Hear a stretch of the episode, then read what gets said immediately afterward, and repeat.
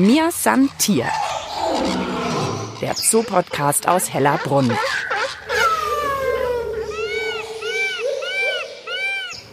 Hallo und herzlich willkommen zu einer neuen Folge, die wirklich besonders ist. Denn am Mikrofon begrüßt euch Mischa Drautz nicht aus dem Tierpark Hellerbrunn, wie das sonst üblich ist, sondern ich bin ins Frankenland gefahren und zwar in den Tenloher Forst in der Nähe von Erlangen. Und was das mit dem Tierpark Hellerbrunn zu tun hat, das klären wir gleich. Ihr müsst euch vorstellen, ich habe hier eine Offenfläche vor mir, da ist auch noch Wald dabei und das Ganze ist eingezäunt schon, also auch ein Gehege, aber das eine Gehege ist tatsächlich zweieinhalb Mal so groß wie der komplette Tierpark. Also ein riesiges Gelände und um zu erklären, wer da drin wohnt sozusagen, sind neben mir die zwei Projektleiterinnen hier, und zwar Wipkea Bromisch und Verena Fröhlich. Hallo. Hallo. Hallo. Schön, dass ich bei euch vorbeischauen darf. Und jetzt müsst ihr erst mal sagen, was ist es hier und was hat das bitte schön mit dem Tierpark Hellerbrunn zu tun? Wir haben hier ein Beweidungsprojekt mit Przewalski-Pferden. Und was hat das mit dem Tierpark Hellerbrunn zu tun? Die Przewalski-Pferde, die kommen aus dem Tierpark Hellerbrunn und aus dem Tiergarten Nürnberg. Also das ist wirklich hier sozusagen ein Außengehege, stimmt nicht, sondern das ist ja wirklich schon Richtung Auswildern bei dieser großen Fläche, oder? Fast. Also es ist im Prinzip eine Art Semireservat. Wir haben hier ein Projekt, das gleichzeitig dem Naturschutz dient und der Arterhaltung vom Schewalski-Pferd. Jetzt sehe ich die erstmal noch nicht, was jetzt bei der großen Fläche erstmal nicht verwundert, weil hier sind wie viele Pferde unterwegs gerade? Wir haben hier vier Przewalski-Hengste. Wisst ihr, wo sie sind gerade? Ja, ich habe heute Morgen schon meine Kontrollrunde gemacht. Die haben natürlich viele Möglichkeiten, sich hier auch zurückzuziehen. Es gibt Waldgebiete, aber auch eben viel Offenfläche, wo sie auch bevorzugt stehen. Es sind ja Steppenbewohner, die Przewalski-Pferde. Und auch heute Morgen habe ich sie auf der Offenfläche gefunden. Wir müssen nur noch ein kleines Stück weiter runtergehen und da werden wir sie dann sehen. Die schauen wir uns natürlich gleich an. Jetzt müsst ihr mir doch noch ein bisschen mehr zu dem Projekt erzählen. Verena, du bist, glaube ich, Biologin. Wie kam man denn überhaupt auf die Idee, das zu machen mit den Pferden? Wir befinden uns hier in einem ehemaligen Truppenübungsplatz. Und das ist ein Sandgebiet und so offene Sandlebensräume, wie hier durch die Übungstätigkeit entstanden sind, die gehören zu den seltensten Lebensräumen in Bayern. Da aber aufgrund der Munitionsbelastung eine mechanische Pflege hier schwierig ist bis unmöglich, war wirklich die Frage, wie kann man diese Lebensräume erhalten und die Artenvielfalt erhalten und ist dann relativ schnell bei der Beweidung gelandet. Diese Sandlebensräume sind ja ganz magere, karge Standorte, wo nicht viele Tiere drauf klarkommen. Pferde sind aber sehr genügsam und im besonderen Maß gilt es natürlich dann für die Wildpferde, für die Przewalski-Pferde. Also es sind ja diese stämmigen hellbraunen Wildpferde und da hatte man die Idee, dass die dieser besonderen Landschaft hier richtig helfen können. Also das ist so, dass wenn der Landschaftspflegeverband an den Tiergarten Nürnberg und an den Tierpark Hellerbrunn herangetreten und hat sich erkundigt, ob da eine Kooperation möglich ist, weil man so beide Effekte miteinander kombinieren kann. Also zum einen, man kann Naturschutz betreiben durch die Beweidung und den Artenschutz eben durch den Erhalt der Przewalski-Pferde. Ich habe gelesen, die waren, glaube ich, fast ausgestorben in der Wildnis und haben nur in den Tierparks noch überlebt. Und deswegen ging es auch darum, die wirklich erstmal zu retten, oder? Ja, ganz genau. Da war auch maßgeblich der Tierpark Hellerbrunn beteiligt. Der hat ja zusammen nach dem Zweiten Weltkrieg, als die Bestandsdaten stark eingebrochen sind, mit dem Prager Zoo zusammen noch weiter gezüchtet, die Przewalski-Pferde. Und letztendlich sind wir jetzt durch Auswilderungsprojekte bei einem weltweiten Bestand von 2000. Und davon sind jetzt dann vier hier. Sind die jetzt alle aus dem Tierpark Hellerbrunn oder sind die aus dem Nürnberger Tiergarten, der ja auch beteiligt ist? Also aktuell sind alle aus dem Tiergarten, das ist aber mehr oder weniger Zufall und wir werden auch bestimmt bald wieder Hellerbrunner Tiere bekommen. Vier ist sowieso eine sehr niedrige Zahl, wir wollen den Bestand auch wieder erhöhen. Die sind schon in den Zoos geboren. Ja, die sind alle in den Zoos geboren. Wir haben ja hier eine reine Hengsthaltung. Das ist ja auch der Hauptnutzen eigentlich, den die Zoos von unserem Projekt haben, dass denen eine Möglichkeit geboten wird, ihre Junghengste unterzubringen. Irgendwann müssen die aus der Geburtsgruppe, aus dem Harem im Zoo raus. Da werden die von ihrem Vater nicht mehr geduldet. Und wie in der Natur können die sich hier einfach in der Hengstgruppe weiterentwickeln, aufwachsen, sich untereinander erproben und ihr natürliches Verhalten auch ausleben und lernen. Das ist ganz wichtig für die. Also das ist spannend. Ich habe jetzt wirklich gedacht, das ist vor allem für die Pferde zum Auswählen, aber es ist auch noch für die Landschaft, weil eben die Pferde so gut sind für die. Ja, ganz genau. Wir haben eine Win-Win-Situation. Beide profitieren davon. Die Tierparks und Zoos sind natürlich sehr froh, dass sie hier eine Halbwildnis haben, wo sie die Tiere schon mal so eine möglichst natürliche Umgebung bieten können. Und wir sind wahnsinnig froh, dass wir die Tiere hier haben, um die Fläche offen zu halten. Damit man sich die Landschaft hier noch so ein bisschen besser vorstellen kann. Also es ist so ein bisschen wie eine Art Heidelandschaft und ansonsten ja sehr sandiger Rasen. So ein bisschen ist noch Rasen drauf, so wie äh, beim Tennis Wimbledon Turnier würde ich sagen nach zwei Wochen, wenn er wirklich ganz platt ist. So sieht's hier auch aus. Also so ganz schlechter Rasen, weil es eben schon fast sandig ist. Aber das ist eben auch die Besonderheit hier, oder? Dieses Sandige. Ja, das ist ja genau das, was wir wollen. Dass wir immer wieder die Grasnarbe aufgerissen haben, dass wir den lockeren Sandboden zutage befördern. Aber wir haben hier ja nicht nur den Sandmagerrasen, sondern eben auch Waldgebiete. Und die, die Waldgebiete sind immer wieder Lichtungen drin. Wir haben auch Heideflächen und wir haben auch hier in Tenloher Forst den Erlenbruch, also auch feuchtere Stellen. Also das ist ein sehr abwechslungsreiches Naturschutzgebiet. Also von trocken bis hin zu feucht. Und Wiebkea, du bist ja Ökologin, also du bist sozusagen noch mehr dieses, was sie wahrscheinlich für die Landschaft tun können, oder? Das ist so dein Fachgebiet. Was tun die Pferde genau für die Landschaft? Warum sind die denn jetzt gut? Na, die Przewalski-Pferde, die haben natürliche Verhaltensweisen, die uns dabei helfen, die Landschaft hier offen zu halten. Also das, was die Sandgebiete hier auszeichnet, das ist ja der offene Charakter. Wir haben hier Panzer gehabt, die über die Flächen gefahren sind, die die Grasnarbe immer wieder aufgerissen haben und somit ist der Sandboden ja freigelegt worden. Was wiederum für Wildbienen, die hier ihre Brutröhren bauen, was für das Silbergras, das ist eine ganz spezialisierte Sandpflanze und für viele zahlreiche Tier- und Pflanzenarten, die hier vorkommen, überlebenswichtig ist. Die Przewalski-Pferde, die helfen durch ihren Huftritt, dass immer wieder die Grasnarbe aufgerissen wird und somit der offene Sandboden zutage gefördert wird. Die wälzen sich ja auch immer wieder, das machen sie zur Feldpflege. Auch das ist für unsere Landschaft hier sehr hilfreich. Ich finde es aber auch verblüffend, dass es also sozusagen gut ist, wenn die Fläche sozusagen sandig bleibt und alles wegkommt. Man denkt im ersten Moment immer so, oh, alles soll schön wachsen und grünen und so, dass das irgendwie gut für Natur- und Artenschutz wäre. Ist aber nicht so. Na, wir haben hier viele spezialisierte Tier- und Pflanzenarten, die den Sandlebensraum brauchen. Ein Beispiel ist das Silbergras. Das Silbergras ist als erste Pflanze auf dem puren offenen Sandboden. Und diese Pflanze, die ebnet den Weg für die anderen Sandpflanzen, die danach kommen. Die hält den Sandboden fest und diese Pflanze wird zum Beispiel auch angeregt, wenn Sand ein bisschen drüber geweht wird. Du musst dir vorstellen, dass dieser Lebensraum hier extrem ist. Extrem trocken. Wenn die Sonne hier im Sommer drauf brennt, dann kann es hier bis zu 70 Grad heiß werden auf dem offenen Sandboden. Oh, okay. Es ist extrem nährstoffarm weil die Nährstoffe aus dem Boden ausgespült werden. Es regnet hier nicht besonders oft. Wir reden auch oft von der fränkischen Wüste. Das heißt, wir haben hier aus sehr, sehr trocken und wenn es mal regnet, dann geht das Wasser gleich ab in die tieferen Bodenschichten und nimmt auch die Nährstoffe mit. Und das heißt, die Pflanzen, die hier wachsen, die müssen zurechtkommen mit extremer Hitze, mit extremem Nährstoffarmut und auch mit extremer Trockenheit. Dadurch, dass wir das offen halten, helfen wir, diesen Lebensraum zu erhalten. Also es ist wirklich auch so ein bisschen, dass eine Tierart hier dazukommt, die Pferde, und das ist sozusagen wirklich für die ganze Biodiversität eigentlich gut, oder?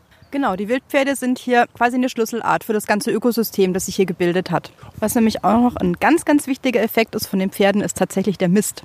Den darf man gar nicht vergessen. Wir haben in unserer Landschaft ja fast kein Kot mehr liegen von großen Pflanzenfressern.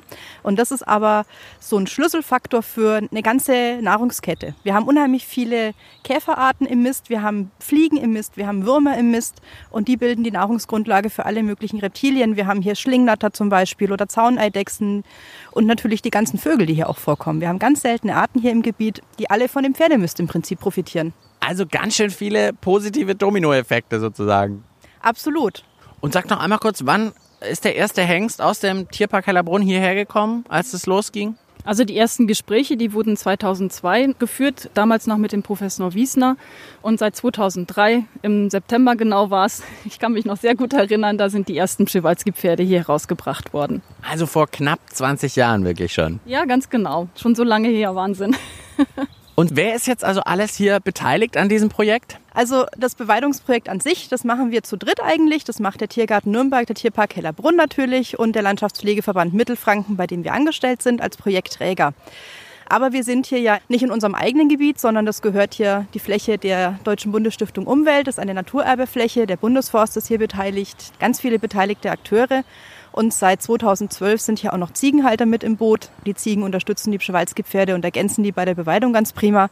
Also hier muss man sich ganz viel abstimmen und ganz viel zusammenarbeiten. Und das macht natürlich auch den Reiz und die Herausforderung aus in so einem Projekt. Dann gehen wir doch einfach mal zu den Pferden jetzt wirklich hin, oder? Wie kommen wir da jetzt hin? Ich darf da ja nicht rein, oder? Nee, wir werden noch ein Stück den Zaun entlang gehen und dann hoffe ich, dass wir die Pferde gleich sehen. Mir san Tier. Der Zoo-Podcast aus Hellerbrunn. Einfach zu finden und zu abonnieren auf allen gängigen Podcast-Plattformen wie Spotify und iTunes oder auf der Website des Münchner Tierparks hellerbrunn.de. Jetzt haben wir die vier hier entdeckt und sie kommen sogar auch angeschlendert, sage ich jetzt mal fast, die vier. Sind die denn immer zu viert unterwegs, wirklich? Die sind immer zu viert unterwegs jetzt, ja. Das ist eine Gruppe, genau. Wenn einer fehlt, dann müssen wir uns Gedanken machen und den auch suchen und gucken, ob alles okay ist oder ob er sich nur mit den anderen mal ein bisschen gezofft hat und sich mal zurückgezogen hat. Richtig schöne Tiere. Bräunlich oben, unten Richtung Bauch werden sie weißer und eine ganz tiefbraune Mähne. Die Przewalski-Pferde haben alle diese sandfarbene Grundfarbfärbung, meistens auch mit hellem Maul, hellem Bauch, wie du genau ganz richtig erkannt hast, und einem Zebrastreifen auf dem Rücken und ganz wichtig auch einer aufrechtstehenden Mähne.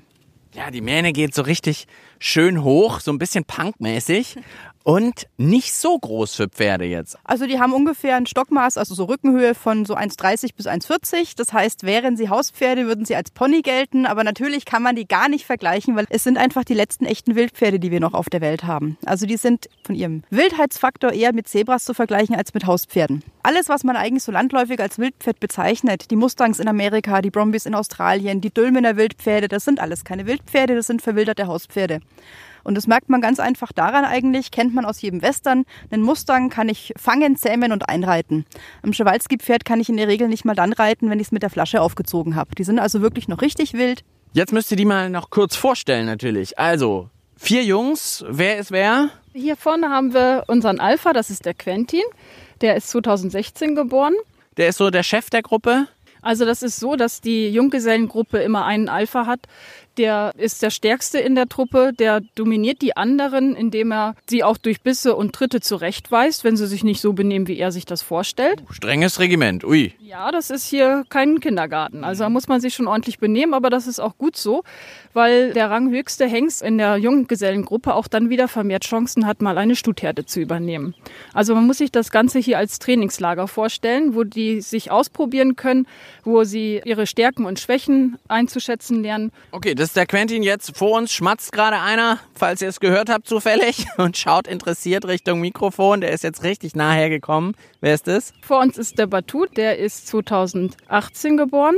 Und dann haben wir dort links den Wolfgang stehen und dann haben wir auch noch den Kahn. Das sind die vier. Jetzt werden immer mal wieder, wie so beim Zahnarzt, fast schon der Mund aufgemacht und die Zähne gezeigt. Was war das? Oder war das ein Gähnen? Oder was war das, Verena?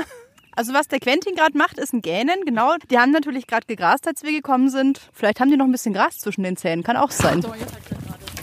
Ah, okay, jetzt war gerade kurz Bewegung. Genau, man hört noch ein bisschen das Galoppieren. Das war tatsächlich jetzt gerade, haben die was gemacht, was dem Quentin nicht gepasst hat. Und dann ist er hin und hat die kurz verscheucht und weggejagt und geht jetzt gucken, was möglicherweise, ob da irgendwas liegt, was vom Futter her für ihn interessant ist. Er musste sie jetzt mal kurz zurechtweisen. Aber hat sich ruckzuck wieder beruhigt. Also da ist es schon immer mal kurz Aufregung, dann ist wieder gut. Jetzt sind es gerade vier. Kommen da jetzt noch mehr dazu? Also hättet ihr jetzt gerne ein Dutzend hier oder wie ist das? Also das hoffen wir sehr, dass wir bald wieder mehr bekommen. Vier sind schon sehr wenig. Wir hätten gerne am liebsten sechs bis acht Pferde. Das hängt natürlich immer ein bisschen von den Erfordernissen vom Naturschutz ab. Das ist ja hier unser Hauptaugenmerk von unserer Seite aus. Als wir hier angefangen haben mit der großen Fläche, hatten wir auch mal kurzzeitig 14 Pferde, als einfach sehr viel Biomasse drauf war, die erstmal runter sollte. Also viele Gärtner benötigt. Genau, viele Landschaftspfleger benötigt, viele Rasenmäher. Und inzwischen leben hier ja aber auch noch rund 100 Ziegen. Die fressen natürlich auch was weg. Deswegen haben wir die Pferdeanzahl jetzt ein bisschen reduziert. Dass es jetzt gerade vier sind, ist allerdings mehr Zufall. Das ist schon arg wenig. Und ja, vielleicht bekommen wir ja bald mal wieder heller Brunner. Würden wir uns freuen. Wie ist das denn jetzt überhaupt? Pflegt ihr die denn jetzt? Also ihr müsst denen ja jetzt kein Futter geben oder so. Also wie ist das mit denen? Pflegen müssen wir die in dem Sinn nicht. Wir müssen die jetzt nicht bürsten, die kriegen auch nicht die, in der Regel auch nicht die Hufe gemacht. Was wir aber schon tun, ist eine tägliche Tierkontrolle und eine Versorgung mit Mineralstoffen. Das bekommen die ganzjährig, weil wir durch den Sandboden Mineralmangelgebiet haben. Und natürlich ist uns das Tierwohl hier auch sehr wichtig. Das liegt uns sehr am Herzen. Und wenn die Tiere wie diesen Winter einfach mal Unterstützung brauchen, dann bekommen sie das auch. Wir haben dieses Jahr zum Beispiel einen Hengst drin, einen jungen Hengst, der sehr dünn geworden ist. Und dann bekommen die schon auch ein bisschen Heu von uns. Aber das wollen wir natürlich so gering wie möglich halten. Wenn die hierher kommen, aus einem Tierpark, im Tierpark bekommen die immer ihr Futter. Hier auf einmal zweieinhalb Mal so groß wie der ganze Tierpark Hellerbrunn. Ich muss auf einmal ja auch selber mein Futter suchen. Das ist ja auch ein bisschen euer Ziel, eben als Landschaftspflege. Ist das irgendwie erstmal eine Umstellung, wenn da einer herkommt von den Pferden? Also wenn die aus dem Hänger steigen, dann werden die von den anderen erstmal in Empfang genommen und das klassische Verhalten ist dann, dass die gejagt werden erstmal. Dass die von den anderen erstmal getrieben werden. Das ist nicht mal besonders aggressiv in der Regel, aber einfach, ähm, die fürchten sich natürlich vor den anderen Hengsten und die anderen Hengste sind furchtbar neugierig und jeder will den mal anschnuppern. Und da passiert dann auch innerhalb der älteren Hengste ganz viel, was die Rangordnung betrifft. Wer darf wann zu dem Neuling und wer hält wen ab und so. Also das ist ganz, ganz spannend. Je nach Charakter und je nach Tagesform kann es das sein, dass dieses Treiben fünf Minuten dauert oder auch fünf Stunden. Und da, glaube ich, haben wir echt schon Fälle gehabt, wo die in den nächsten Tagen dann ein bisschen Muskelkater hatten. Aber damit kommen die natürlich klar. Ne? Das stecken die schon weg. Das sind ja wirklich robuste Tiere und die gewöhnen sich da ganz schnell dran, auch dass sie eben jetzt Spielgefährten haben, dass sie da einfach sich mehr bewegen, mehr laufen müssen, aber auch natürlich eine viel, viel größere Vielfalt an Futter vorfinden. Die können hier ja echt fressen, was und wann sie wollen. Und die sind auch sehr, sehr wählerisch bei der Nahrungsaufnahme. Auch das ist was, was die älteren Hengste den Jüngeren beibringen. Zu welcher Jahreszeit frisst man welche Pflanzen?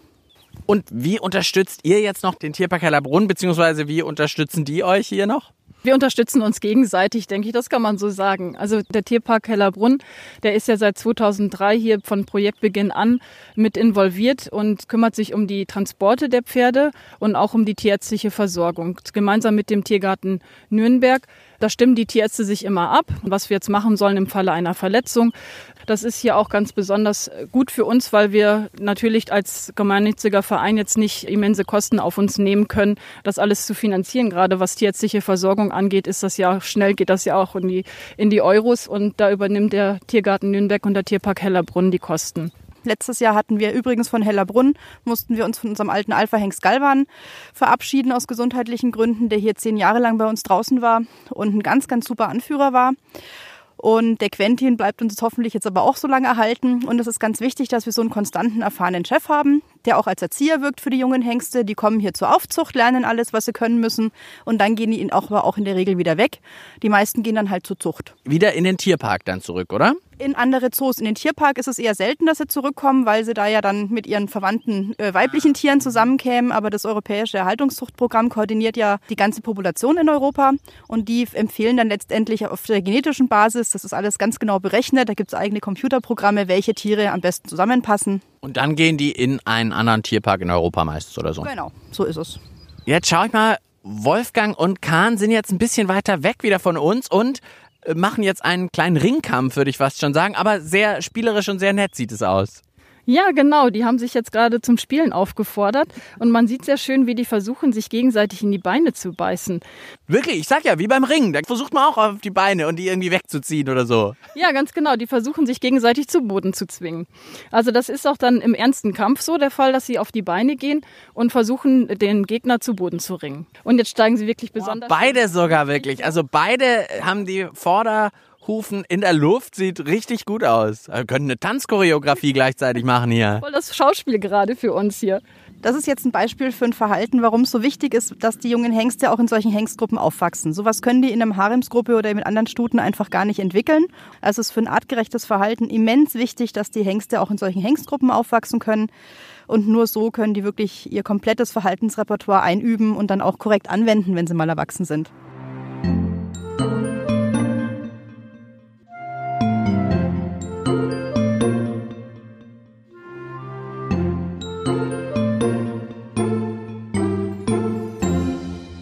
Mir ist ein Tier, der Zoopodcast aus Hellerbrunn. Heute aus der Nähe von Erlangen im Tenloher Forst bin ich unterwegs. Und jetzt sind wir hier ein bisschen hochgelaufen. Oben auf diesem Wall sieht man wirklich auch nochmal, wie groß dieses Gebiet ist. Von unten war das immer so ein bisschen, ah, okay, es ist angeblich groß. Hier oben sieht man es wirklich unglaublich. Und da sind die Hengste wirklich überall unterwegs. Also kann man ja tagelang unterwegs sein. Oh ja, also wir müssen ja täglich nach den Tieren gucken und wir freuen uns immer, wenn wir sie schnell finden. Das ist dann schön. Aber es kann auch sein, dass man hier wirklich lange sucht, ein, zwei, drei Stunden mal sucht. Und am allergemeinsten ist es, wenn man ein Hengst einzeln unterwegs ist. Wenn der sich mal von der Gruppe absondert, dann müssen wir nach dem gucken, weil dann die Chance besteht, dass der irgendwie verletzt ist.